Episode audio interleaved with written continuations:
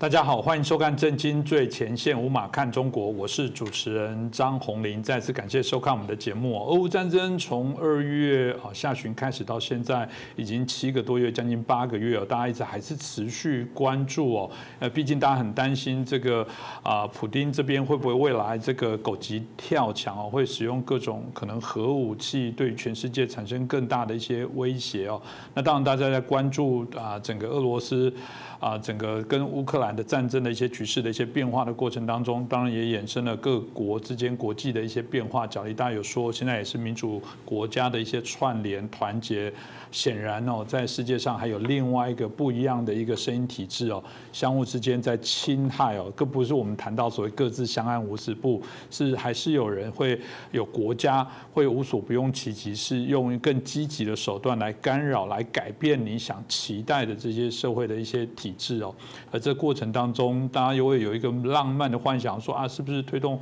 中国民主化就会解决这问题？对照俄罗斯的状况，我想值得我们好好来思考一下。那今天很开心。我们邀请到透视中国的高级研究员，也是台大政治系的荣誉教授明居正老师。明老师你好，呃，洪林老师你好，各位观众朋友们大家好。是老师，我想一开始就像我一开呃，我一开始提问的这些内容哦，就是我们提到说，好像民主化这些东西，好，看来既然是我们自己在节目当中都会常常希望提到走向哦。但你过去也谈到说，如果今天俄罗斯是一个民主国家，真正的民主国家的话，这场战争就不大可能会发动哦。那我不知道经过了也七个多月，然后像国际形势的一些变化，这个部分的观点是不是也如同老师过去所说的一样，你还是会这么认为？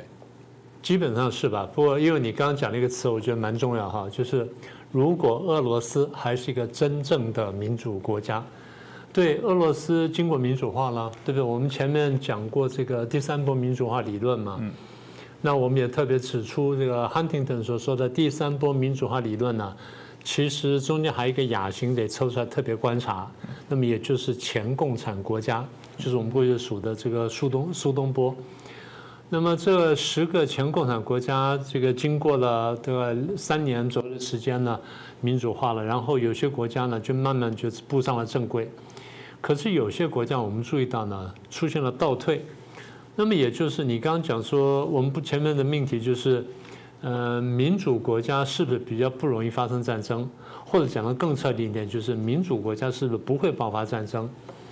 我们不能说的那么绝对，但是我们可以讲就是。民主国家比较不容易爆发战争，这点大家可以肯定。所以先部分回答你的问题，但是我们再进来谈第二点，就是大家觉得啊，你不是讲苏东坡了吗？不是讲说民主化了吗？那既然俄罗斯瓦解了，共产主义没有了，然后俄罗斯好像民主化了，那为什么现在走入战争？所以你刚刚那个观察就很重要，就是是不是真正的民主国家？那既然，呃，苏联瓦解，然后变成俄罗斯，然后也曾经民主化，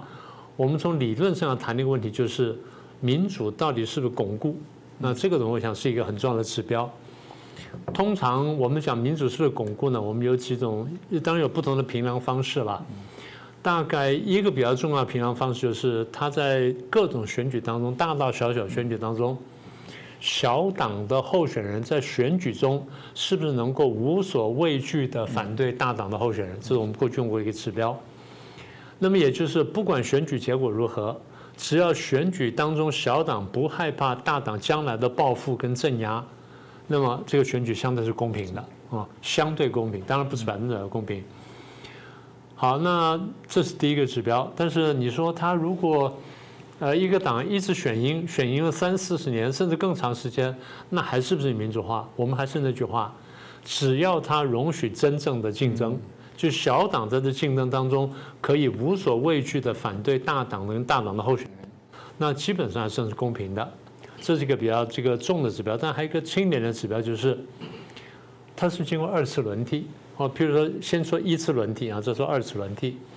我们有一个执政党，嗯，有一个在野党。选选之后呢，哎，这个突然有一次在野党选赢了，执政党选输了，嗯，好，这样轮替了，执政，这叫一次轮替。那么如果说在野党一直选赢，那就不出现二次轮替。但如果说哎突然之间在野党呃这个原来的这个在野党变执政党之后又选输了，原来执政党变在野党又选赢了，然后他又出来当政了，这叫二次轮替。也就一个国家经过二次轮替之后，我们认为民主政治比较巩固，嗯，都不是百分之百啊，这都是一些评量指标。好，那现在这样就要讲到俄罗斯了。我们刚刚不是讲说，如果俄罗斯现在是真正的民主国家，那么战争比较不会爆发。那我的意思就是，俄罗斯现在不是真正的民主国家。嗯，那我们怎么看出来呢？刚刚我们不才讲说啊，苏东坡三年之内，然后十个国家民主化了，然后就呃摆脱了共产专制等等，然后民主化了。可是我们的确看见倒退。嗯，我们前面不是讲说有三波民主化理论吗？是。三波的民主化里面都有后来后退的，也就是民主化成功的后退，民主化成功的后退，民主化成功的后退。譬如说德国，德国在一战、二战之间曾经民主化过，就那民主化被谁摧毁呢？被希特勒。嗯。日本在一战、二战当中也有过非常短暂民主化，大家可能不太记得了。但它的确有什么政友会啊，什么这些这些参政的这些政党啊，在在这个政党竞争，后来被谁破坏呢？被军阀破坏。所以日本呢，这个德国呢，这些国家都曾经民主化，但失败过，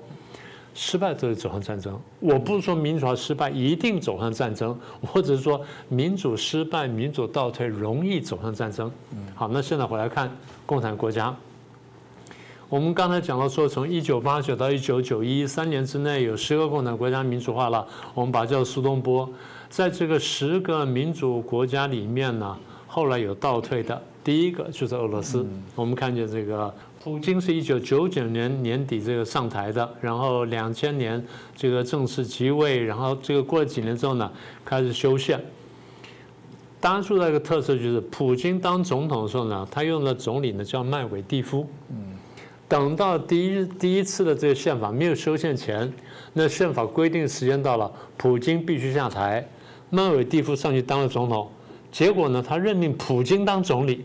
好，嗯，那干了几年之后呢，然后他任期到了，他又下来，然后普京上去干总统，普京又任命麦韦蒂夫干总理，这个用大陆话叫二人转，就是一个一种节目的形式。修宪之后呢，连这个都不玩了啊，就是我干总统一路干到底。所以一路连任下来，所以一旦一个一个执政的一直连任下去，然后不受到宪法的约束或者受到其他制度约束的时候，他容易为所欲为。是为所欲为最极致就是战争了嘛？好，那这第一个俄罗斯案例。第二案例是白俄罗斯，白俄罗斯总统叫卢卡申科，就个很高大的那个一个这个金头发的人。好，他什么时候当选总统呢？这个俄罗斯是一九九一年瓦解的，瓦解之后白俄罗斯就分出来了，分出来之后独立三年之后呢，卢卡申科就当选总统了。卢卡申科当选总统是一九九四年，然后这个七年，零一年之后他连任，然后零四年呢，在他做到一半的时候呢，他修改宪法，废除不得连任的这个规定，好，他就在竞选。所以零六年选上了，一零年选上了，一五年选上了，二零年选上了。卢卡申科干了，现在干了六届，那一共干了多少时间呢？目前为止二十八年又零几个月，是欧洲在任最久而且掌实权的总统。所以大家公认这不是民主政治，因为这个呢不能轮替，也不能监督啊。这第二个国家。第三个国家各各位很难想象，匈牙利。嗯，匈牙利是原来有一个这个很长的，而且算是很坚实的民主传统的一个国家。就是现在的总理呢，阿尔班连任十二年，不是因为连任十二年，他讲，那你看看这个英国有首相什么也可以连任十几年的，不是说连任久他就一定不民主。但重点什么呢？在他任内修改了很多法律的规定，所以现在欧盟议员，那现在是十月份嘛？对，就是上个月九月份的时候，欧盟开会就明确指明这个匈牙利，他说你不是民主国家，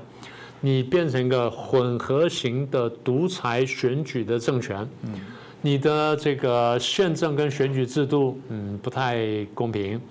你的司法独立有点问题。你的贪污腐败非常严重，你政府采购有违规，然后你媒体、学术跟宗教自由呢都受到一定打压。哎，我们讲是宗教自由都受到打压啊。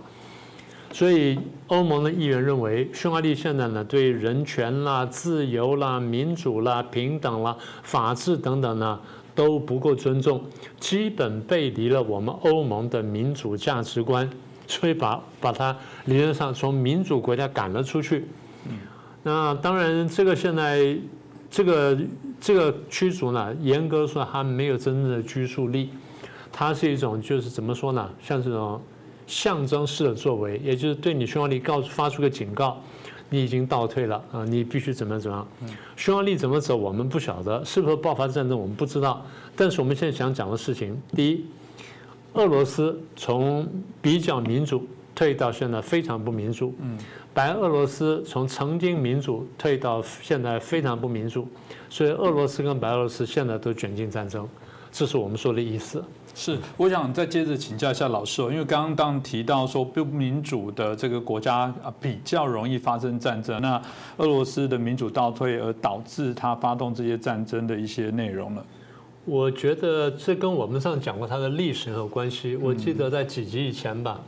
我们好像讲过俄罗斯的扩张史。我们说俄罗斯是一二四三年被蒙古人统治，统治两百四十年，到一四八零年左右呢，摆脱了蒙古统治，开始独立。呃，当然，后世的历史学就当代历史学家，大部分都认为，俄罗斯的高速扩张呢，是从一六一七年就罗曼诺夫王朝建立之后，那扩张到现在为止啊，算到今年就四百零五年。嗯，一个国家连续扩张收缩，连续扩张收缩，搞了四百多年，也很不简单。嗯，那如果说你活到一四八零年的话，那就是差不多五五百多六百年，这个真是了不起。所以它是一个扩张性非常强的民主，这点我们当然是确定的啊。好，那么这样就讲回刚刚讲说民主为什么倒退？民我们现在观察各个国家啊，这大概这几百年来民主政治发展经验，我们不讲有倒退吗？使得民主会发生倒退呢？我们观察到有几个条件或是指标。第一个最重要的条件是领导人的认识，嗯，就是那个领导人在那个当下，他怎么看待我把这个国家从专制带上民主，我怎么带过来，然后我怎么巩固它。这点呢，当然美国运气非常好，他有个华盛顿的，今天大家说他高风亮节，然后他带领着美国独立了，然后打败英国独立了，然后当了总统，他说我只干两届。就是树立了一个传统，只干两届，而后面呢，除非爆发战争，否则美国总统基本上不超过两届。嗯，也就它成了一个一个规矩。所以我说，领导人的认识跟带领的方向是第一个第一个要件，但它不是唯一的要件。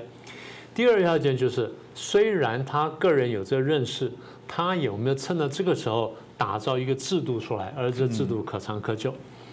这制度包含什么？包含政治文化，也就不是说，哎，我这个弄了一个制度，弄法条出来就可以了。中国人常常讲说，土法不足以自行嘛，也就是大家必须遵守它。换句话说，什么叫遵守呢？大家把它规定的内化成为我们的行为模式，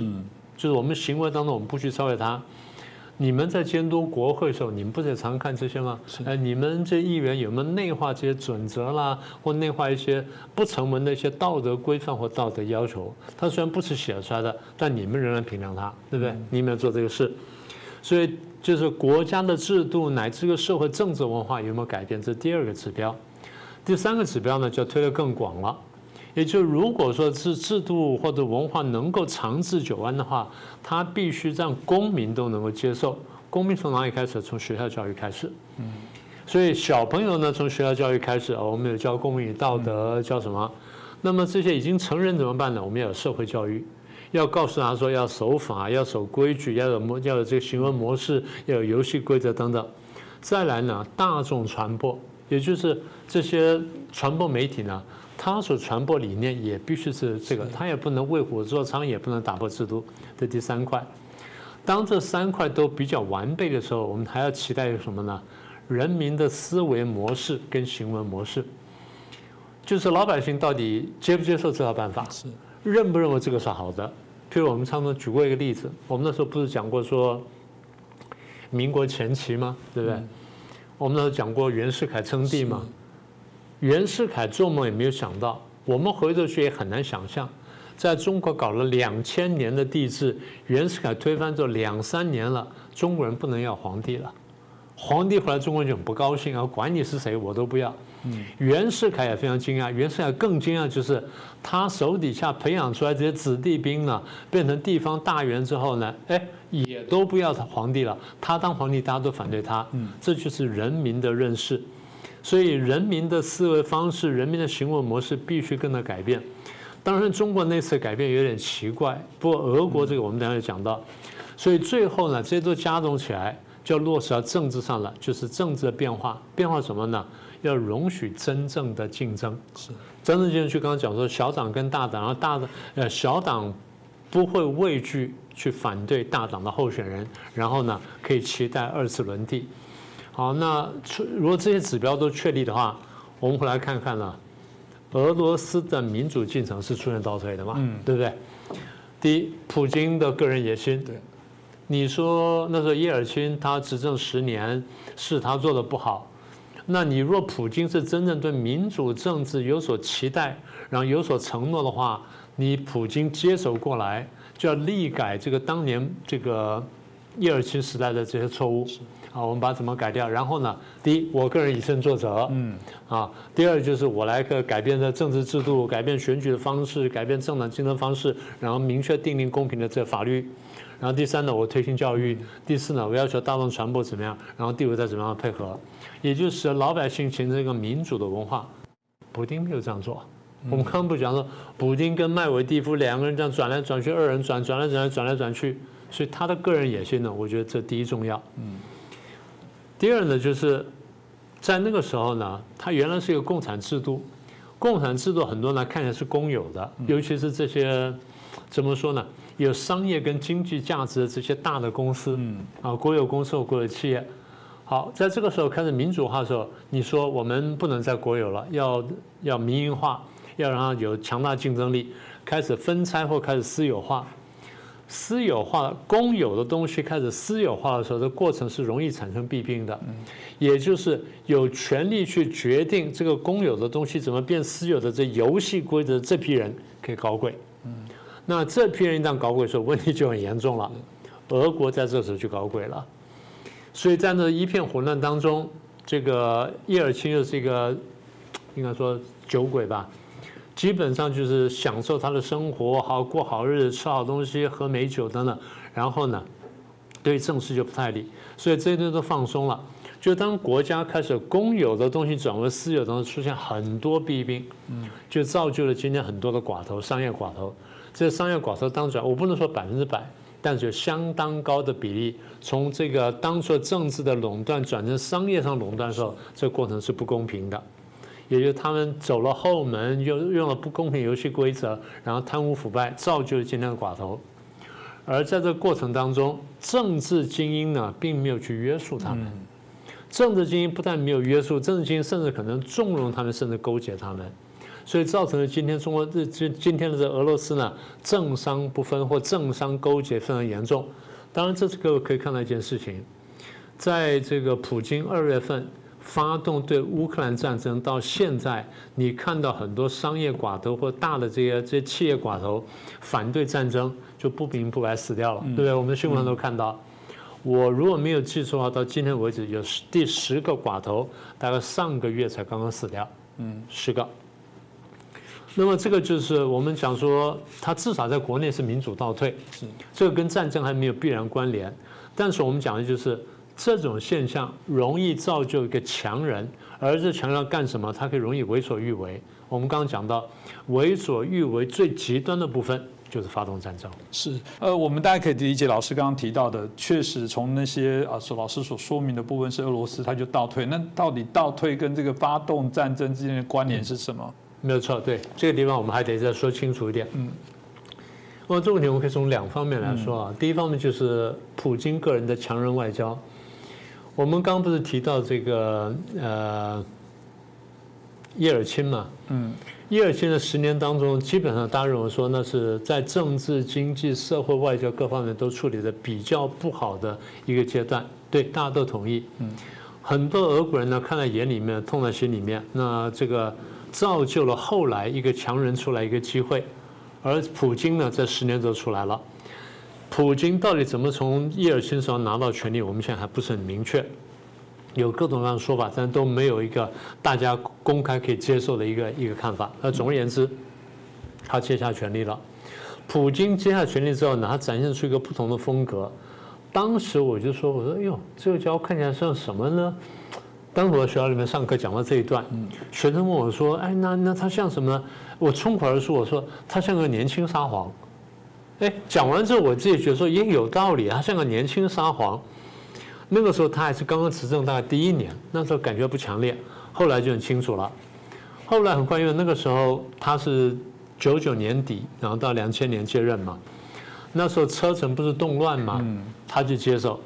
接手之后呢，就升级对车臣的战争。前面那个时候呢，呃，叶尔钦去打的时候打得一塌糊涂，啊，打输掉了，所以车臣基本上是半独立状态。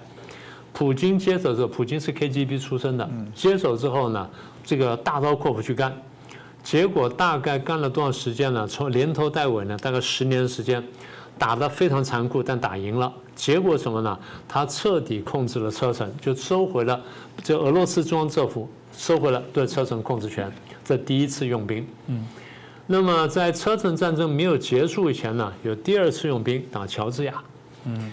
呃，二零零八年的八月八号是北京奥运，八月七号呢，这个乔治亚以为大家都会去看奥运。乔治亚总统就是打北方的两个叛离的两省，这两省呢独立，从我乔治亚独立出去，说我去打他，就没想到呢，俄罗斯大军在后面呢，螳螂这个螳螂捕蝉，守住这个黄雀在后，黄雀啪一下扑上来，十万人大军一下就把乔治亚打进去了，打进去之后大概不到四十八小时吧，打到离乔治亚首都蒂比里斯呢，大概不到一百公里。欧洲跟美国吓坏了，厉声制止，然后立刻派战舰进到黑海，说你立刻停手，不然我就怎么样。所以当时小布希人在北京参加奥运那个开幕式，他非常生气，找到德国跟这个法国领导人说，就是你们，当初你们听我的话，同意让这个乌克兰呢进到北约，今天俄国不敢做这件事情，现在你要去挡俄国，大家摸摸鼻子，没话讲。所以后来俄国退兵了，那年是零八年。普京那时候愿意退兵，一方面就是欧美的态度非常坚定，二方面他觉得他的条件还不够，所以他退兵了。但乔治啊的确被狠狠打了一遍，几乎被被灭国。好，那是零八年。六年之后我们讲过打克里米亚，然后一六年呢，叙利亚不是爆发了伊斯兰国的那个冲突吗？伊斯兰国它就越来越大吗？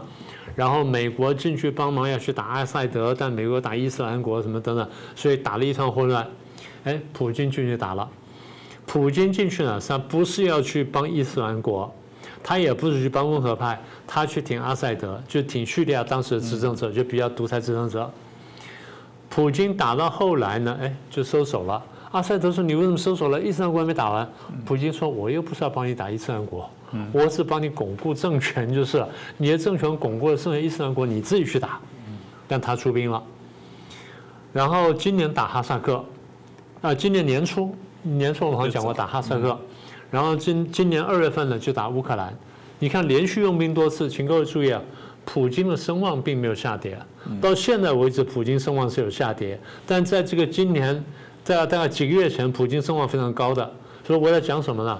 普京的强人外交跟用兵外交，国内是大力支持的。为什么呢？俄国传统嘛。嗯所以刚才我们不是说民主倒退的条件或民主巩固条件，就是老百姓的思维要转过来。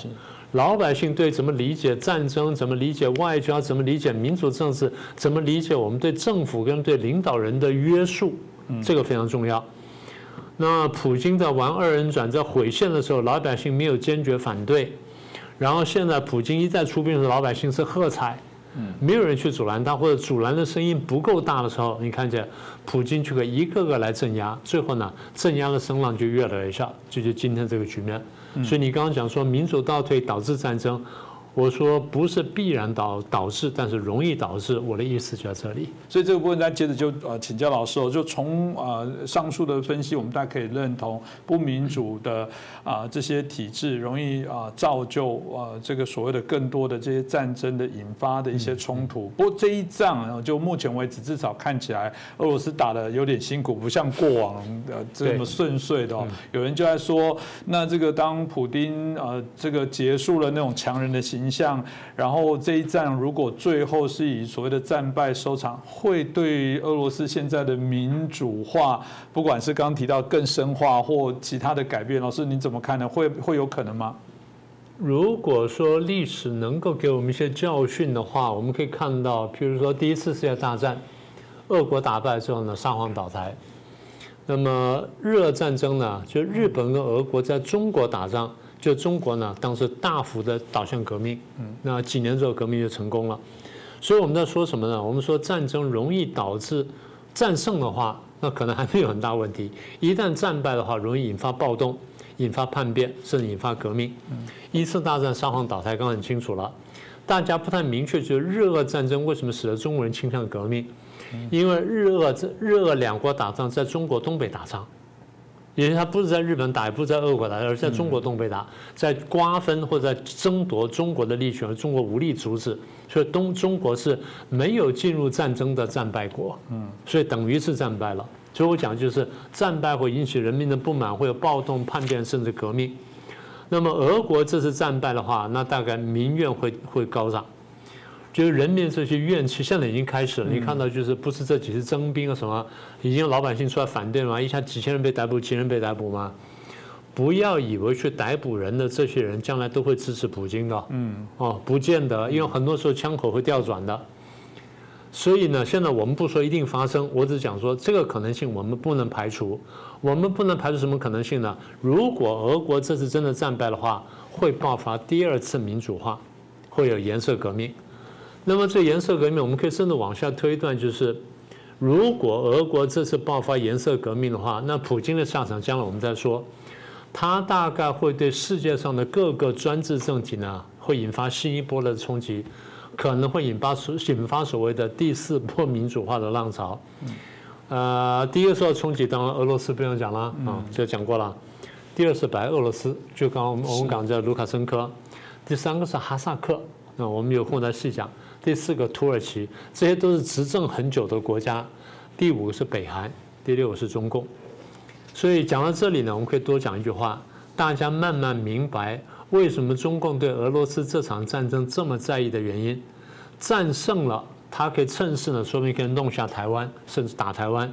如果战败的话呢，他或许要吃俄罗斯，但他担心就是。战败的俄罗斯一旦爆发社会革命的时候，这社会革命会不会燃燃烧到他？这点他必须考虑。所以这些呢，就将来我们要关注题目。我再说一次啊。我不说这些事情必然要发生，我只是说从历史上如果汲取经验跟教训的话，这些事情是不能被排除的。嗯，不过我想更确定的部分是这一场战争，乌克兰的胜利就是西方民主国家的胜利非常重要，这也攸关台湾哦。如果我们就是一个追求自由、民主、人权的国家，那就非胜不可啊，因为我们多么期待产生这样的一些冲击。所以老师只是比较婉转从某个角度来谈，但正面来说是我们的。节目就会希望这场战争乌克兰可以获胜，因为如果老师提到这场战争也有可能会攸关。啊，中国的一些民主化的可能的一个变动，那当然这是我们所期待，所以，呃，还是祝福乌克兰真的在这场战争可以尽快落幕，可以获胜，然后我们也因此有些威权的这些民主国家可以呃产生了一些我们期待的一些转变，所以我们要继续再努力哦。今天也感谢明居正老师，也感谢大家的收看。如果喜欢我们的节目，还是麻烦大家可以帮我们转传、按赞、订阅、分享，也欢迎您的留言。再次感谢大家。各位震惊最前线的好朋友们，我是主持人张宏林，欢迎订阅我们的频道，也记得打开小铃铛，掌握最新节目通知，让精彩评论不错过。更欢迎留言转传影片。大家好，欢迎收看《真金最前线》，无马看中国，我是主持人张宏林。再次感谢大家收看我们的节目。俄乌战争持续燃烧，当然还是大家所关注的焦点，特别是大家很担心会不会未来有着核武的升级哦。那我们在九月二十九看到这个美国驻莫斯科的这些大使馆不断的发出这个警报，什么警报呢？提醒他们的这些公民哦，可以的话尽早离开，甚至呃是拥有双重国籍的这些啊美国的民众哦，更是。应该要走，为什么？因为未来的这些征兵哦，有可能都包含会去征啊寻这些双重国籍的这些啊美国人，所以提醒这个严重性非同小可哦。那其中我们看到俄罗斯也大量在收集碘片哦，大家知道，如果知道碘片就是一旦发生核灾或核子这个放射线外泄的时候，赶快吃碘片，减少这个核辐射的吸收。那不止俄罗斯大肆的收购碘片，我们看波兰也开始发送碘片哦。当然随着俄罗斯强硬了起来，甚至不排除动用这些啊战术核武，那当然就引起美国对这部分高度关注，也提出许多反制哦。这其中的反制，当然有人会解读说，哇，会不会是有可能？啊，会施行所谓的斩首的这些任务哦。那俄罗斯跟乌克兰的战争到底会如何的发展？我想我们今天可以好好来讨论一下。那我们开心邀请到两位来宾哦。首先是我们正大国关中心的前所长，也是现在的资深研究员，我们寿国成教授。宋老师你好。呃，主持人好。啊，明杰兄你好。啊，各位观众朋友大家好。接下来是我们军事专家，我们啊明杰老师。主持人大家好。是，我想一开始我就请教一下宋国成老师哦，因为在这一次啊，乌克兰当然持续来做这些反攻的部分哦，那加上俄罗斯啊，这个普京签署了这个要去征收三十万的这些啊这个军人哦投入战场，大家很觉得说到底啊会发生什么事情呢？那当然目前看起来俄罗斯。呃，也有发出说这个不排斥来做谈判，当泽连斯基很强烈的回绝。我记得他在新闻当中也提到说，他只跟下一任的俄罗斯总统来谈哦，特别是冬季到来哦，冬季到来对于战事的一些影响都会产生了一些变化。乌克兰已经慢慢的带来了所谓的胜利的曙光吗？有可能接下来的部分战事会有什么样的变化跟啊反转吗？那这部分是不是可以请教一下老师？好的，那么关于俄乌战争会带来一些什么样？新的变数呢？那么俄乌战争打到今天为止啊，已经达到了一个死结的一个地步啊。那么所谓的死结的意思就是说，任何一方都已经到了无退无可退的一个地步啊。呃，这个普京虽然说他愿意表示啊接受谈判啊，呃，可是实际上他在这个乌东四周的这个假公投，是引起这个战争本身结构性升级的一个很重要的一个因素啊。那么乌克兰我看也是已经是死战到底啊，打到最后一兵一卒啊，啊，美国和北约也强调就是说，他要无限制的去军援这个乌克兰啊，所以这个仗到底这个死结要怎么打开啊，确实是一个很困难、很复杂的一个因素啊。呃，不过我认为最重要的一个两个变数在未来是可以被评估的。第一个就是说，啊，普京呢面临的一个全面的失败啊。所谓的前面的失败呢，至少包括他的一个国家战略的一个失败和战场上的一个战术运作的一个失败啊。假如这种两个双重失败产生的嘛，那么会对普丁呢造成一个很大的一个心理的压力。而这种心理压抑，如果说进一步到了一种心神丧失，或者是到了一种就是毫无理性的一种疯癫状态的时候，那么就是我们接下来要讨论的，普京到底会会不会动用核武的一个问题啊。呃，那么另外一个因素呢，第二个一个变数呢，就是西方国家本身是不是准备好了，对于啊普京，无论他是核威胁或者核讹诈啊，有了一个对应的一个范本或者是对策啊。呃，换句话说啊，北约和美国是否有这个决心和能力啊，对于啊普京所做出来各种威胁啊，有一个对应的方案，甚至是有一个遏制的一个决心啊啊，所以第一个就是说，普京是不是面临全面的失败啊？啊，是不是因此而造成他的心神的丧失啊，以至于他会动用核武？另外一个就是美国和北约是否有坚定的决心啊，在这场战争当中里面啊，求取最后的胜利啊？因为这个死结的打开一定要有一个要素，这个要素就是普京、俄罗斯必须要战败，才能够把这个死结打开啊。呃，那么就是说，谈到就是目前的战况呢，基本上很多人都认为，就是说战况的形势在发生逆转啊，就是那么乌克兰呢本身的反攻啊得到了很大的一个啊成果啊，呃，就说这样的一场战争，基本上我们如果回到它的本质面来看的话，就是说战争本身它的一个胜负的关键啊，呃是怎么样去了解啊？呃，我认为就是啊，战争的一个胜负的关键有两个条件啊，一个叫做物理的一个素质，一个叫心理的素质啊。那么物理素质的话，可能包括就是你一个国家呃，你的部队的兵员有多少啊，你的武器啊够不够精良啊，还有就是你的资源够不够去做后勤的补给。那么另外一个就是所谓的心理的指数，这个很重要啊，因为物理的指数可能要最后要寄托于心理指数是不是能够呃获胜啊？心理的指数，我认为至少包括三个因素，一个是信仰，一个是求胜，第三个是牺牲啊。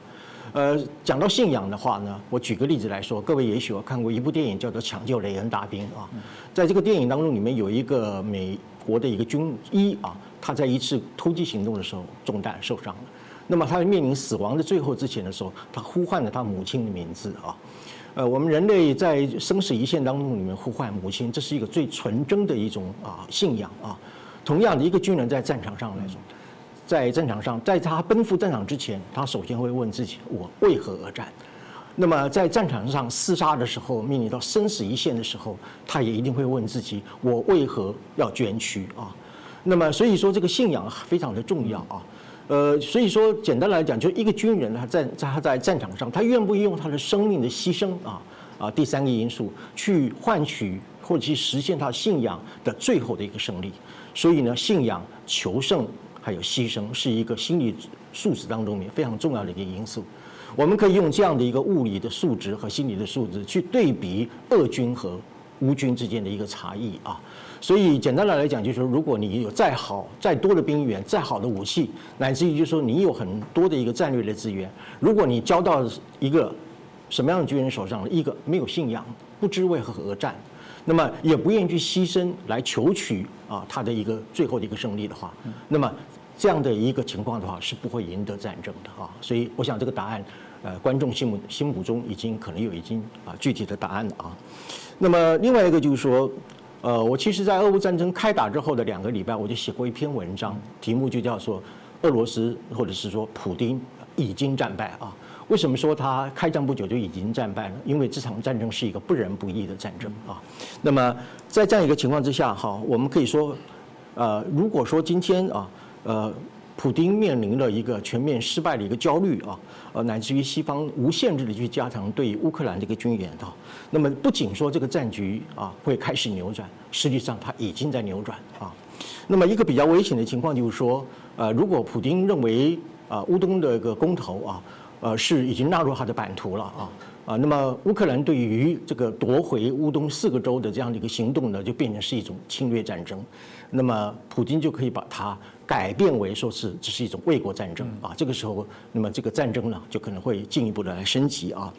呃，至于说我刚前面提提到就是所谓的普丁已经失败的这个概念哈，那么我们可以从啊这个战事啊，虽然说呃七个多月一个战事情况，普丁的第一个目标是闪电战啊，立刻在几天的时间之内啊，甚至是在几个小时之内拿下基辅，然后推翻泽伦斯基政权啊，全面的来控制。可是这样的一个目标失败了。那么第二个目标呢，就是他转进于乌东、乌南地区，希望用武力的方式来夺取这个地方的土地。实际上，我们看得起来，乌军反攻的成功已经证明这个战略也是失败了啊。那么第三个呢，就是他在乌东四个州举行所谓的公投啊，呃，无论你说他是假公投，或者是枪口下的公投，或者是暴力的公投，这是一场国际笑话，而且西方和美国。永远都不会承认这个事实，所以在这样一个情况之下的话，呃，所以说整个所谓的普丁的失败，是在这个三个方面已经证明他其实已经没有继续在作战的一个一个能力了哈。呃，那么至于说我们谈到就是所谓的这个普丁到底会不会动用核武啊？呃，当然我们这里在谈的是一个差不多是呃一千啊到两千的这样的 TNT 的一个所谓的战术的一个核武啊。呃，我认为只有一种情况。普京会动用核武，这种情况就是普京完全丧失了他的心智的能力，啊，以至以至于到了一个就是我宁可与世界同归于尽的这样一种疯癫的状态的时候，啊，他就会有可能啊啊，当然这是归结到最后啊，因为毕竟核子战争的按钮是在他的手上啊，啊，不过也有两种情况啊，呃，外部的因素会影响他的心智的一个状态。第一个就是说，啊，普京是不是认为就是说，呃，他已经面临我刚刚所说的一个全面的失败，特别是这样的一个失败是整个俄罗斯帝国荣光的一个全面的一个丧失，在这样的一个情况之下的话，呃，他可能会启动这个核战。呃，如果我们用精神分析学里面所讲的那个生命本能跟死亡本能来说的话，普京就是一个具有很强烈的死亡本能啊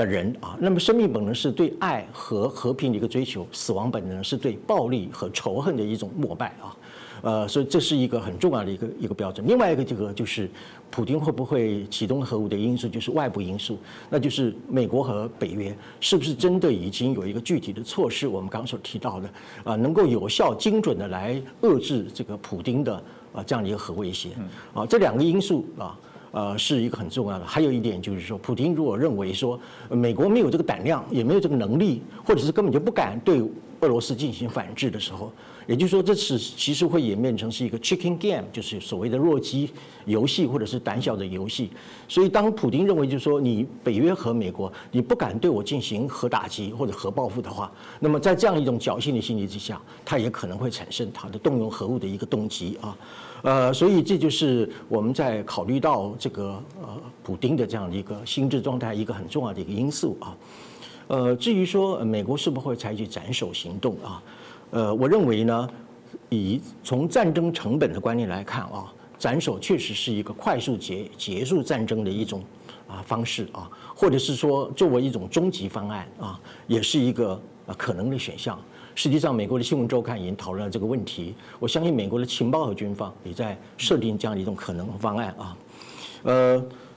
我们想就说，为什么说这是一个可以被选择的一个方案之一？主要有两个因素啊。第一个因素就是说，呃，在普京呃极可能发生啊一种动员核战的情况之下的时候，斩首行动呢，它是可以立即去取代长期消耗性战争。来获得一个结束战争的一个最经济而有效的手段啊，呃，所以事实上美国已经有这样的一个经验啊，它的呃公元两千二零二零年的时候一月四号，他就曾经用这个 MQ 九的这个无人机啊，去对这个伊斯兰革命卫队的那个呃指挥官叫做苏莱曼尼进行了一个斩首的行动，而且非常的成功啊。啊，不过我也要强调，斩首那个苏莱曼尼跟斩首普京这是啊很大的一个区别啊，因为呃普京不要忘记他是 KGB 出身的啊，他对于暗杀跟被暗杀他是很有经验的，再加上俄罗斯本身它有很强大的反情报系统啊，呃所以说呃暗杀或者是啊斩首普京，这对美国来讲是一个很大的挑战，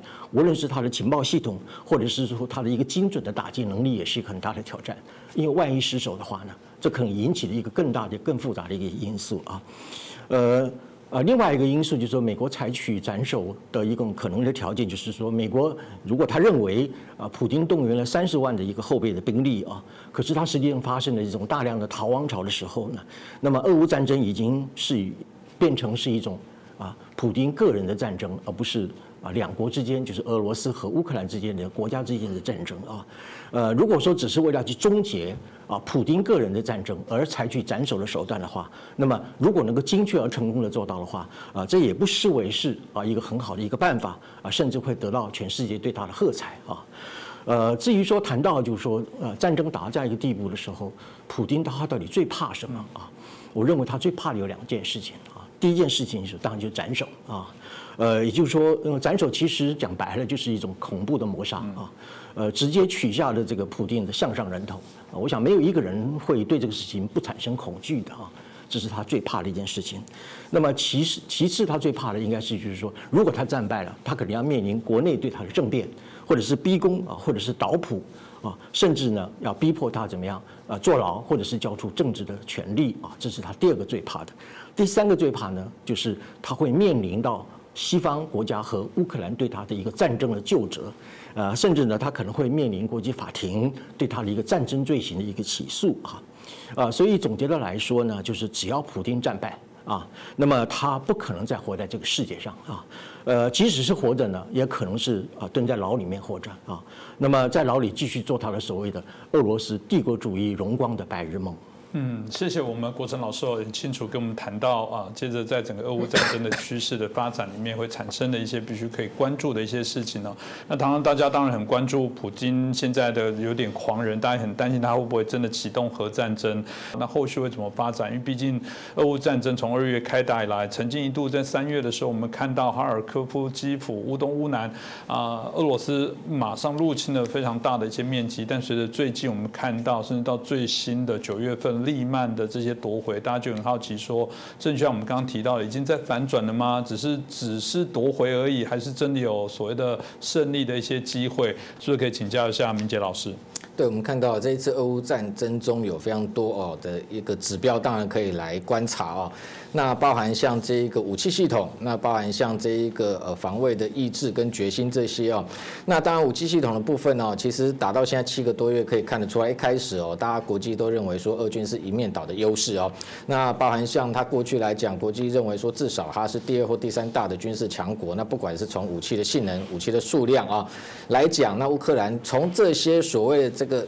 呃，数字上面来比当然是不能比，但是真的，一打之后才发现说，这些排行榜中间是不是有很多的数据是真的，呃，呈现跟这俄军真实的实力哦是相符合的哈。那外界当然马上就可以看出这中间的一个落差。那当然，其实刚刚国成老师讲了，我觉得有些地方跟我的想法，我觉得也非常类似哦。那其实我简单来讲，我认为反武器基本上是死的哈，人才是活的。那所以这次乌克兰为什么能够哦成功的呃在这个七个月之后？哦，不只是说整个 hold 住战局哦，让俄军没有办法进一步入侵，甚至可以进行所谓的绝地大反攻哦。中间当然包含的包这一个呃战术的运用哦，非常的灵活，这一点非常的重要哦。那特别是其实我观察这一次双方哦，呃武器系统我们等下再谈，基本上战术的打法，双方根本就是现代高科技战争跟传统二战战争之间的差异哦。换句话说，我们看到，当然美方从外援提供所谓 ISR 这一个勤监侦。精准的情报给乌克兰之外，乌克兰自己也善用哦他们自己的一个情报系统。那不管是过去传统的人员也好，或者是科技情报，那大量运用无人机。那无人机它基本上进行征收，它就可以有效的来导引哦这一个乌克兰，不管是他自己原本拥有的二系武器，或者是更进一步，刚刚谈到美国军援的这些装备哦。那其实美国军援到目前来讲哦，其实我认为是逐步升级。并没有把真正哦呃所谓关键性的武器都全面的提供给乌克兰。我举例来讲，从一开始用这种所谓的这个标枪反装甲飞弹哦，刺针防空飞弹、人员吸行式这些，其实射程都不远，都属于短程。那后来进一步提供 M 拐拐拐这种幺五五的榴弹炮，射程可能可以到二十公里。到近期开始提供 M 幺四两海马斯多管火箭哦，不过 M 幺四两海马斯多管火箭它就是一个载台，它基本上可以发射非常多不同的弹种哦。远到最新的，现在像美军的。PRSM 哦，它射程可以到四百九十九公里。那另外有一型台湾即将要获得 ATSMS 哦，这种属于敌后纵深打击的战术导弹 M 五七的这种弹头哦。射程可以到三百公里，但是美国现在也还没有提供给乌克兰，而提供给他的是这个射程比较短的 M 三幺哦，这种所谓的这一个精准的这个多管火箭的这个弹药哦，那它射程大概就只有七十公里，但是它用这样子射程不到一百公里的武器，却可以呃获得非常好的战果。重点在于这就是精准打击，而你相较于俄军派了这么多的兵力，这么多的一个武器装备用。这各式的火炮哦，那基本上俄军的火炮、二系火炮非常多。传统的来讲，包含像这个二 A、二 S 三、二 S 四哦，这种所谓郁金香或者是这个牡丹花，它的这一个名称其实都是花类的，很特殊。像二 S 四哦，口径这个两四洞的口径，甚至可以发射所谓的战术核武。不过这些大口径的这些火炮，基本上来讲射程也约莫就二三十公里。当然，它也有多管火箭，包含像 BM 两幺、BM 二七、BM 三零。像 BM 三零的话，它基本上射程也可以到八。八九十公里哦，那号称同样他们有格罗纳斯的这个卫星定位的导引，但是在战场上你可以看得出来哦。俄军的炮弹消耗的非常快，因为他不知道乌克兰具体的主力目标在哪里哦，也就是他情监侦情报系统的这个能力非常的差，所以他只好穷轰猛炸。所以我们看到俄罗斯在进攻乌克兰的过程中，很多画面都是这个一片火海，或者像亚速钢铁厂、什么天降这一个呃弹雨啊之类的，但是打的目标都没有很高的效益。换句话说，简单来讲，乌克兰透过情报的。精准协助哦，进行精准打击哦，它是一个低损高效的打法。俄罗斯是一个高损低效的打法，所以经过了这个七个月的消耗之后，俄罗斯弹药越打越少，兵力耗损越来越多，但乌克兰保留它的有生战力，跟它有限的这一个精准弹药情况之下，其实它获得更高的效益，才能够具备。这个全面反攻的能力，那近期在乌东来讲，不止乌东或乌南，乌东来讲，刚刚谈到说利曼这个地方，其实它非常特殊，它是一个战略要点哦，因为先前一九亩就是一个俄军的重要的补给站，利曼来讲，它是一个重要的这一个铁路中枢，如果这个利曼可以拿下来，其实基本上等于说已经一九亩已经可以整个光复，那同时它可以往这个东面的这个利西昌斯克进一步来推进哦，等于说整个顿内茨克本来俄军占领了百分之六十哦，现在。往回头打，甚至可以一路打到边界，所以他在这个东北哈尔科夫第二大城也没有办法被俄军有效占领的情况之下，等于说下一步可以往卢甘斯克来推进。那卢甘斯克先前俄军宣称是百分之百占领了，不过现在已经乌克兰开始逼近的情况之下，其实俄军已经主动来陆续撤退。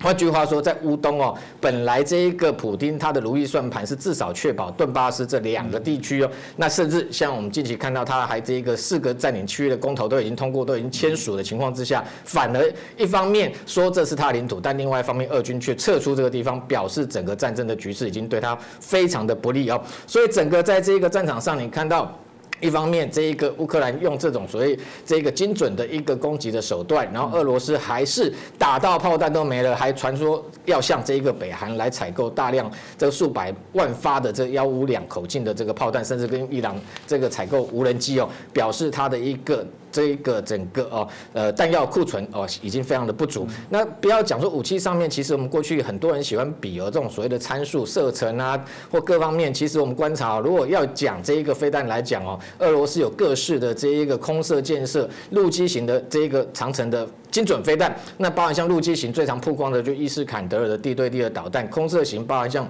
呃，图两两 M 三或图幺六零，它可以挂载了 KH 五五哦，那甚至打到弹药都没有，连这一个苏联时代的 KH 两两这种大型的反舰飞弹都拿出来用哦，那甚至还有像建设型的口径巡弋飞弹，也在这一次战场上看到非常的多。但是这些飞弹纵然号称精准，结果造成的这一个真的乌克兰的一个关键性的一个战损，其实都很少发挥它的一个效益。到现在打了两千多枚，打到连弹药都没有。反观乌克兰。乌克兰一开始，其实在这一个武器的射程上面，其实相较于俄军来讲，确实是这一个很吃亏哦，因为它唯一有长射程，其实都称不上长射程哦。它有一型这个托奇卡，是属于前苏联时代的这个地对地的战术导弹。第一个打的不是很准，第二个射程都不到两百公里。但是它透过这些短射程，这些呃射这些等于说攻击能力有限的这样的一个装备，却能够越打越好。当然，除了这些武器的性能之外，背后我们看不见的就是乌克兰的防。为意志跟士气哦，让俄罗斯。在持续那对乌东乌南这个持续进攻的情况之下，却到最后久吞不下。这当然中间的关键就是乌克兰自己的国土的防卫能力哦。那透透过军民的合作也好，或者是他们自己的一个坚强的意志哦，持续来抵抗。那到最后，其实这确实演变成一场这个意志之战哦。那等于说乌俄罗斯不知为何战，这场战争本来就不存在正当性。那乌克兰是为了这一个保家卫国，这种情况之下，双方虽然长期的对峙哦，那。再加上武器上面的有效运用，那当然西方的军援也是一个关键哦。因为刚刚讲到说。除了这个美国持续的军援之外，其实当然英国、法国各式的包含像这种西北风啊，或者很多的防空或者是反装甲飞弹，或英国的这个 N 六飞弹，在这个城镇战里面，其实确实也都发挥了很多的阻滞效果。所以在内部有这个强烈的这个抗敌意志跟决心，然后外部有这一个外在有利的一个军援的条件之下，当然这一场战争打到现在，整个胜负不要说我们看得出来，这个俄军已经没有战胜的可能性，回到连普。普丁自己也已经意识到，说这场战争其实非常可能就会以失败来收场。所以为什么会有近期要突然局部动员三十万人？为什么会呛要动用核武？如果今天这场战俄军打得非常好，他胸有成竹的话，基本上核武对普丁来讲就是一个杀手锏，就是他最后的护身符。连最后的护护身符都已经拿出来，这两种情况，第一个。消极上当然是保卫他自己的政权，积极上面当然是进行所谓的这个核勒核勒索。那当然中国叫做核讹诈哦。那核勒索的目的当然希望透过这样的一个动作来威吓乌克兰接受现在俄军占领区的这个四个州公投的事实，让他要求他停火，要求他谈判，那来确保他的战果。第二个，当然进一步阻止西方，特别北约跟美国可能会进一步介入或持续的军援，所以它有多层的一个政治跟军事上的目的。不过我认为普京像动用核武当然是玩火哦，因为最后当然非常有可能反而加速这个西方国家来介入，甚至这导致他自己政权不保。不过我认为哦，基本上。普京确实哦，也不会在有理智的情况之下，随有直接哦。把这个核武的这个大战哦，直接给开启哦，因为特别是这个核武战争哦，其实呃基本上我也认为没有所谓的战术型核武，因为核武只要一动用就是触犯底线，战术型核武一动用，接下来马上双方可能会反击，马上升级，可能会演变成战略性核武也动用哦，所以我认为普京要如何运用这一个核武来进行所谓核勒索，第一个扎波罗热核电厂是一个可能性哦，把它破坏，让它核辐射外泄，可能就会让西方非常紧张。第二个，透过核武这些武器的一个动员或演习哦，可能也会做做。这个呃呃姿态让西方非常的紧张，因为包含像最近哦，就看到说这个北约情报讲到说，俄罗斯最新的这个贝尔格罗德号 K 三二九这一艘很特殊的这一个呃核潜舰哦，那吨吨位非常大，比美国的这个战略核潜舰二海二级还要大，满载二点四万吨哦，搭载了这一个所谓的这个海神波塞冬的核鱼雷，而这一型核鱼雷是俄罗斯独有的这个核武器，可以从水下爆破，而且它带了核弹头，可能可以超过一百万吨的。这个核当量已经属于战略性的核武，但是它今天可以不用直接对某个目标来进行攻击，他只要到北海的这个地方进行水下试爆，那可能就会震惊整个西方哦，可能会逼迫这个西方，或者是他认为乌克兰也会因为这样而妥协哦，所以这些部分都是这个普京他的如意算盘。不过整个战局看起来已经没有办法扭转颓势，所以才会把这样的护身符都拿出来用。但是这相对的同样也带来反效果。刚刚宋老师也谈到说，美国新闻周刊。提到说，这一个呃，针对呃核普京可能动用核武的反制手段里面，不排除最强烈的就是斩首行动哦。我认为美方透过新闻周刊，这当然是官方刻意释放的讯息，因为先前呢，这个华府对普京可能动用核武是采取所谓的战略模糊，那透过私底下管道已经警告多次，这一个跟普京讲说会有严重后果，但是不明确讲说严重后果是什么后果。这后严重后果是本来目的是要让普京去猜。那结果现在普京又进一步升温这样核武的一个态势的情况之下，直接就把这一个后果，把他这一个战略清晰给这一个摆上台面来。那等于说透过媒体的放话，让普京知道说严重后果，包括你的政权会因为你被斩首而垮台。所以这个部分释放出来的讯息，直接也是同样在对这一个。这一个呃，等于普丁他的核罗核罗索做一个有效的一个贺阻哦，所以现在其实确实相较于过去来讲要更为紧张也复杂。不过我认为，如果现在普丁以现在的状况来讲哦，呃，核武的部分可能有可能用各种的一个花招或手段逐步来升级，但真正的哦来引爆所谓的核战哦，我觉得如果真的做这个动作，恐怕也是他自己政权要灭亡的这个时间点。嗯，的确啊，因为刚刚提到了，如果说今天我们说去杀一个人这部分来讲，总还是觉得在我们的道德感的部分觉得这不妥当。但你想想看，如果他今天丢出核武，所死伤的是这些无辜百姓数万、数十万人，这大家就会觉得说，你去做反制他的动作，这是天经地义哦。那刚刚也提到了，我觉得不是给你最好的武器，你这国家军力就会提升哦。这嗯，包含当然这个军人的一些素养素质，包含很重要的。是民心士气哦，那如果没有也没用，所以这个也是大家给我们很好的去思考的部分哦。接着我想继续请教一下郭成老师，其实这一次普丁征召三十万，就像前面大家提到的，应该就是也有点慌了才要做这事，所以也请教老师，看起来这个当俄罗斯普丁已经不是呃就下了神坛，已经不是这种强人的部分，大家当然很好奇这会产生什么样的一些相关的变化。好的，关于普丁是不是个强人啊？呃，我的答案是很简单，不是，他不是一个强人啊，而且啊，非但不仅不是个强人，而且根本本质上是一个懦夫啊。呃，我们可以从两个层面来看啊，第一个就是从政治性格上来看啊，那么第二个层面呢，就是从他的领导统御或者是他的领导能力来看啊。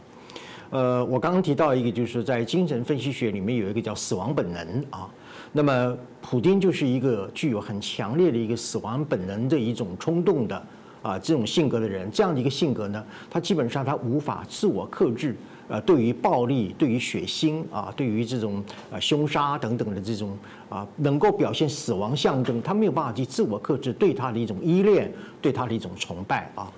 呃，所以就说这是一种非常特殊的人格，就有点像二战时期的希特勒。呃，这种人通常是处于一种权力的高峰啊，可是他的生活非常的孤立啊，甚至他身边没有任何一个真实的一个朋友啊。所以对于这样的人，呃，特别是喜欢接受个人崇拜的这样的一种人，我们说他就是一种极端性格或者是权威性格，也就是我们所讲的在政治性格上面是有缺陷的一个人啊。啊，所以就是说，我们如果从这个政治性格这个第一个层面来看，啊，普京本身他其实是一个不是叫强人，而是是一种很懦弱的啊这样的一个呃领导的人物或者是一个权力的人物啊。那么第二个层面呢，我们就从他的所谓的领导能力来看啊，我想至少从三个层面我们来看的，他的领导能力是严重的不足的啊。第一个呢，我把它称之为不自量力啊。我们用一个数字来表达啊，从经济实力上来说啊，那么。啊，美国和欧盟的这个 GDP 加起来是苏联啊，是俄罗斯的三十六倍啊，呃，那么俄罗斯的这个人均的 GDP 呢，只有美国的六分之一啊，呃，其实它的一个经济的一个排名呢，要比什么智利啊啊，或者是这个匈牙利啊、乌拉圭这些国家，甚至都比他们还不如啊，就就 GDP 来说啊。那么另外一方面就是俄罗斯是一个高度依赖能源出口啊，以获取外汇和经济收益的一个国家。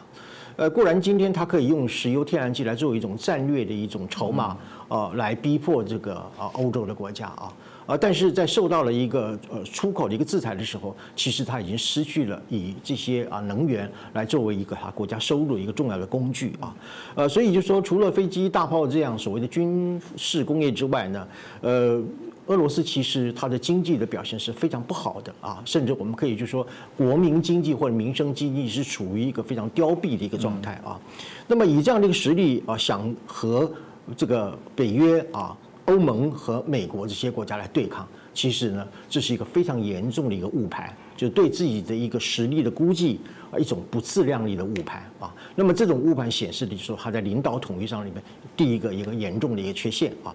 呃，另外一个就是普京是进行一种谎言统治啊。呃，我举例来说，在普京开战的时候，他一再的向世界宣告，就是说，由于北约的东扩对于俄罗斯的国土安全造成了很大的威胁啊。实际上，北约之所以会东扩，是因为后来加入北约，造成北约东扩的这些新加盟的国家，他因为恐惧俄罗斯对他的威胁，所以才加入北约啊。所以，因此，呃，普京其实他是用一种啊。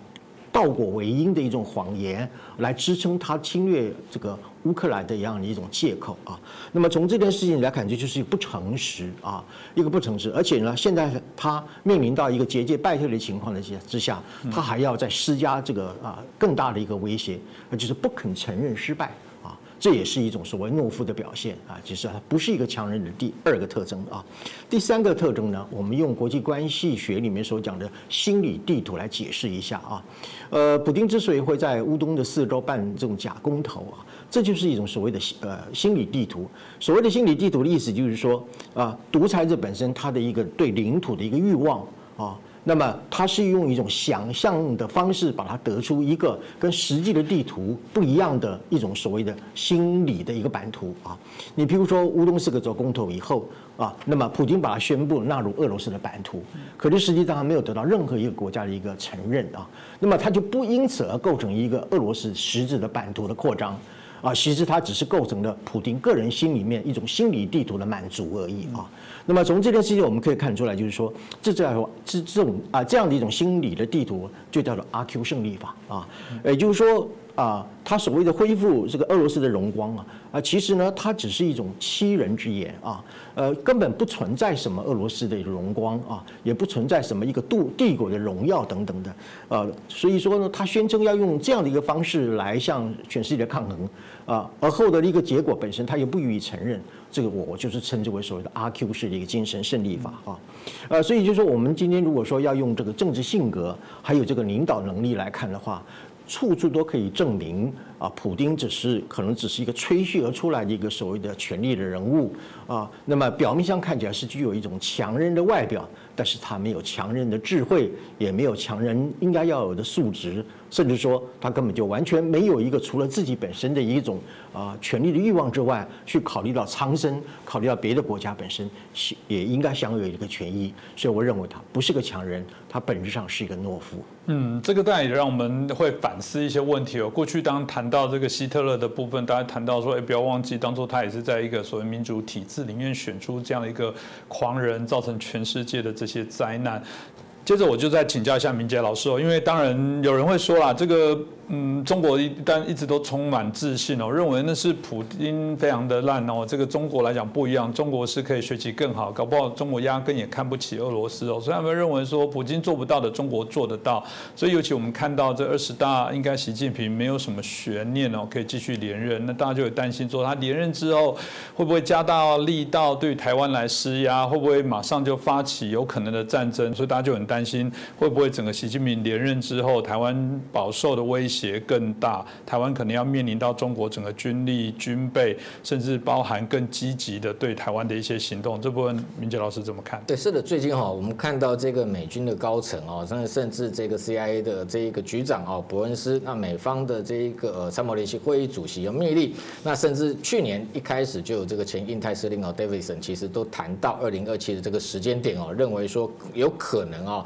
会这个呃中国来用武力的方式来犯台哦，不当刚也提到说，最主要的这一个呃，是习近平已经下令解放军军要建立啊这个全面啊能够攻占台湾的能力啊。不过这一个是不是真的最后决定会在这一年哦对台动武？当然他们也有所保留哦。那表示说最后并没有哦这样的决策并没有真正的完成，只是说要求解放军要具备这样能力。但是光是这样子就让美军呃非常的警觉，认为未来五年之内有可能哦那解放军会用这种武力的方式来犯台。不过这个中间。今天我们看到习近平，当然刚刚谈到说，一个是他接接下来中共二十大之后应该会顺利连任，那还有五年的任期，到二零二七年是他的第四任，是不是能够继续连任的关键点啊？那所以当然两种看法，第一个是说有没有可能习近平在今年二十大连任之后，他更有自信啊？那认为说这一个中国的军力已经这一个强军到足以来全面哦用武力的方式直接并吞台湾，这是一个。第二个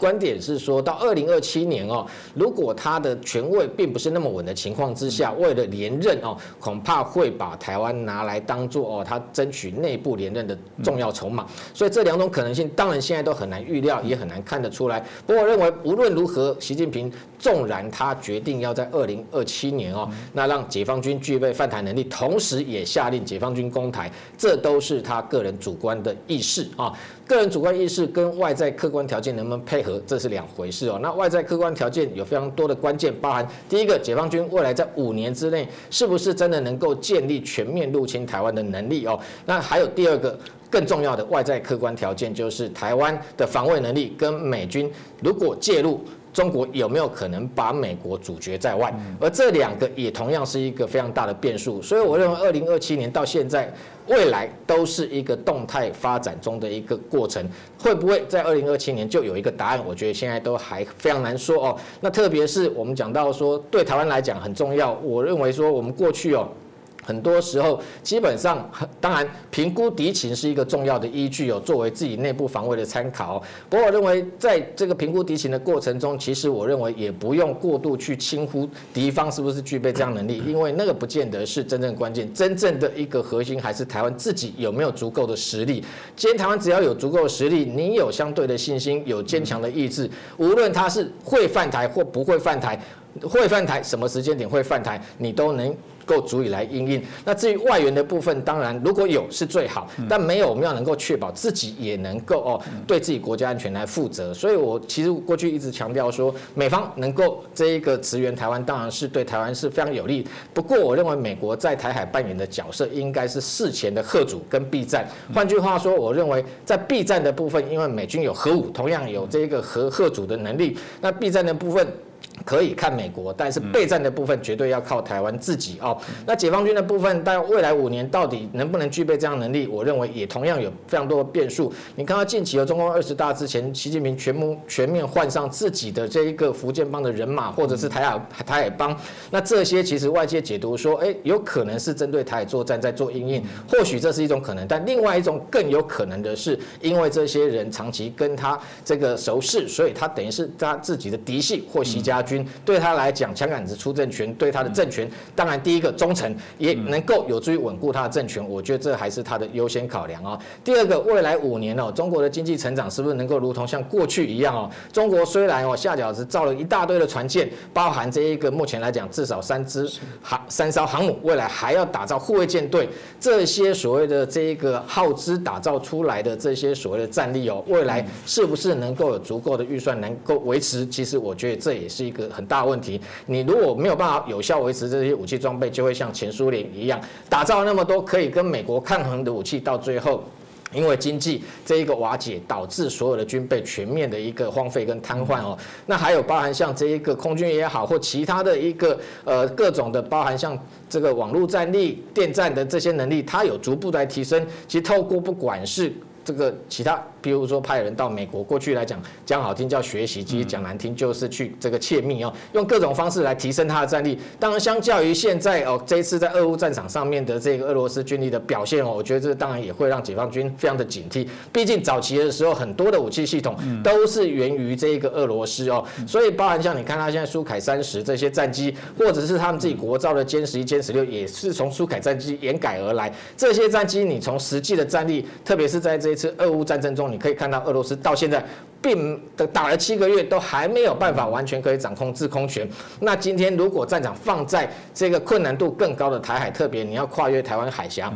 而不是像俄乌之间只是地面作战哦，那这个未来这些武器的有效性如何运用，我觉得恐怕对解放军自己内部也是一个非常大的挑战哦。那回到台湾自己的部分哦，那当然最近我们看到这个解放军八月对台军演之后，已经把整个台海的情势改变现状哦。那企图要建立一个所谓的新常态，特别是破坏台海中线，那透过军机军舰持续的这一个对台湾来进行所谓的这个围困或者是进逼，这个状况其实当然我认为也要这一个台。自己也要因应这样的一个新的一个情势转变来做一个呃可能防卫性上面的调整哦。那特别是我认为，现在台海中线被破坏，其实哦对台湾来讲，确实预警的这一个纵深或者是时间已经有更大的压力。换句话说，未来你防卫，其实你在防卫的时候反击。特别是像这几天台湾的这个国防部长邱国正谈到说，未来只要有航空器包括无人机进入台湾的十二海里的领空，就视为第一级，我们就必须反制。换句话说，在如此逼近的情况之下，你用反制，其实反制手段，这国防部不方便讲。我们在媒体其实我们的认知就知道说，那当然是就把击落。在这种情况之下，其实你你一出手，就同样也是开启第一级。那你的第一级同样转手就是围攻。换句话说，台海作战未来的防卫恐。恐怕是会变成攻守一体哦。那在这种情况的之下，台湾当然军方，我认为乌克兰战争有非常多值得学习的地方哦，特别是他们的这个战术的灵活运用，还有弹性，还有包含像运用这一次可以看得出来。无人机或者是这个 ISR 电这个侦呃勤监侦，还有战场管理哦，包含像这一个这个 C4 这个部分哦，其实未来都是台湾必须要加速来提升的一些部分哦。这些部分，第一个，你如果能够在外围哦，对它的一个犯台的兵力逐步消减的情况之下，当然。这个能够尽量把战火避免啊波及台湾本岛，但是要完全波呃避免波及台湾本岛，我认为大概也非常的困难了。因为特别是他现在的两千枚的导弹，其实在第一集的时候非常有可能就对你台湾本岛进行袭击。所以这样的一个策略之下，变成要一层一层的哦防卫保卫台湾自己本身哦。那最后台湾的本岛的部分，我认为外围当然是要由这一个军方他们有这个长城远程的火力来逐步把它拦截阻滞。台湾本岛的部分重。纵然他真的有兵力上来，台湾当然也要迅速来这一个建立所谓的国土防卫的能力哦。所以近期我们看到。国防部即将要恢复所谓的政务并行制哦，我认为这个对于未来台湾来讲，第一个国防预算哦的负担可以相对减低哦，那可以有更多的资源投注在其他这个呃军力的建设上面。那第二个，当然全民防卫也有助于我觉得整个台湾的抗敌意志哦。那最后，当然美国的部分，如果美国可以哦在有效的增援台湾的情况之下，当然第一个我们最希望的是说能够避战，避免战争的爆发都比一切战争开启之后带来的伤害要少。那第二个，如如果真的避战不成的情况之下，拜登总统适度已经强调说美军会协防台湾。至于用什么样的模式，我们不用去太过于期待。提供给你像乌克兰这种 ISR 的情监侦，或者是提供你这一个军援，或者是真的美军派兵在台湾周边海空提供所谓的这个兵力的资源，这些我觉得模式可能性也都存在哦。那不过回过头来，我还是认为说，二零二七年哦，对习近平来讲，目前来讲的策略还是首先用这个所谓的一五来逼统。但是真的，他如果真的有具备自己认为说已经有足够能力跟信心，当然这也非常有可能是造成误判而造成的。那最后有可能用以战逼降的方式的话，台湾自己也要有足够的防卫能力跟坚强的意志来面对。嗯，这非常重要。过去我们一直在谈台湾很怕的部分，就是透过这些认知战之后，到现在台湾还在消毒所谓的以美论、仇美论。嗯，这个在你可能看到许多的你自己的一些群主或者坊间的一些资讯上面，还是告诉你美国不可靠，美国不会来。那即便人家总统都说了，我们还是怀疑他是骗人的，他不会。但回过头来说，我们不是更应该谈的是？一对于这个侵略者，对于这个发动对我们威胁者，这个导弹对准我们的人，我们却不敢这个不敢吭声。那甚至有些人反过来，对于整军备战的部分说这是发动战争者，这些整军备战这个在谈到要开始做这些作战准备的人都是罪人，这大家无法想象跟不可思议啊！我想这也是台湾所面临到的问题。至少从前面谈到啊，乌克兰之所以大家能来协助他，至少也是他们展现出抗敌的决心心。心哦，如果乌克兰人自己就是伸手投降，内部也有一些人告诉他说神经病，管他给谁统治有什么不一样？那我想乌克兰早就倒了，那个再先进的武器提供给他们都没有用了。如果说今天的这个节目，我想也可以给大家一点启示跟启发。但我们还是希望战争尽快落幕，当然也希望这个邪恶发动战争的一方赶快尝受到这些苦果，这才是我们所期待啊整个社会发展的国际发展的一个趋势哦。今天。再次谢谢我们国成老师，谢谢明杰老师哦，两位老师带来精彩的一些分析。如果喜欢我们的节目，也欢迎帮我们节目转传、按赞、分享给更多的朋友。我们希望我们的节目获得更多的人喜爱跟支持。当然，如果有任何的批评指教，也欢迎留言给我们。再次感谢大家。